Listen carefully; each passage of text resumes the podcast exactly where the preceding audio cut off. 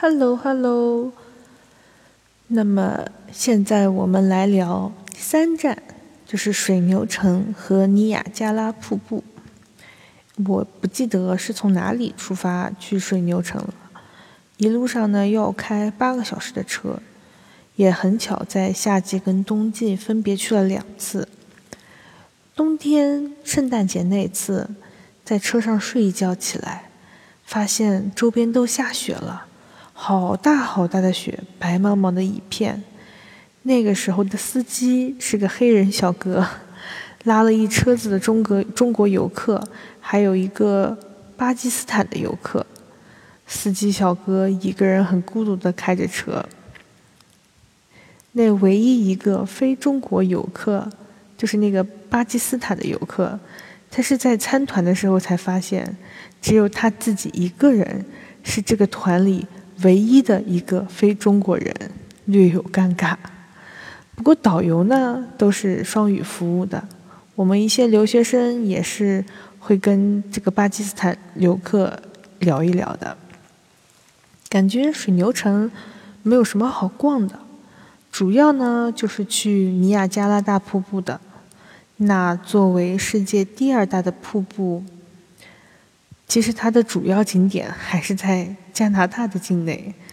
从美国这一侧可以看到，对面的多伦多有很多的高楼建筑，写着 “casino”，就是赌场，吸引着美国的朋友过去。夏天那次去的时候，很巧可以坐着“雾中少女号”开到离瀑布很近的地方。绕了一圈再回来，近距离的感受到了大瀑布的波澜壮阔，然后就发了朋友圈嘛，但是就被加拿大留学的同学 diss 了，因为他说从加拿大一侧的全景看这个瀑布效果好很多，从美国看只能看到瀑布的一侧哦。冬天去的那次，因为考虑到安全问题，没有坐船。但是看了个电影，讲述了尼亚加拉瀑布的历史和一些趣闻。最初呢，是一个法国传教士发现了这里，他立马就被美景吸引了。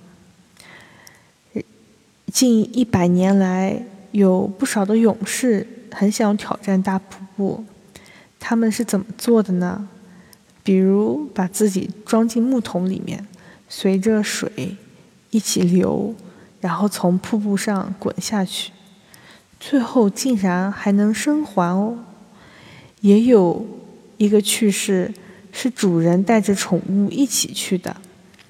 进去黑桶，进去木桶的时候是黑猫，然后从瀑布下来，飘到水面上，再出木再出木桶的时候，就已经吓成了白猫。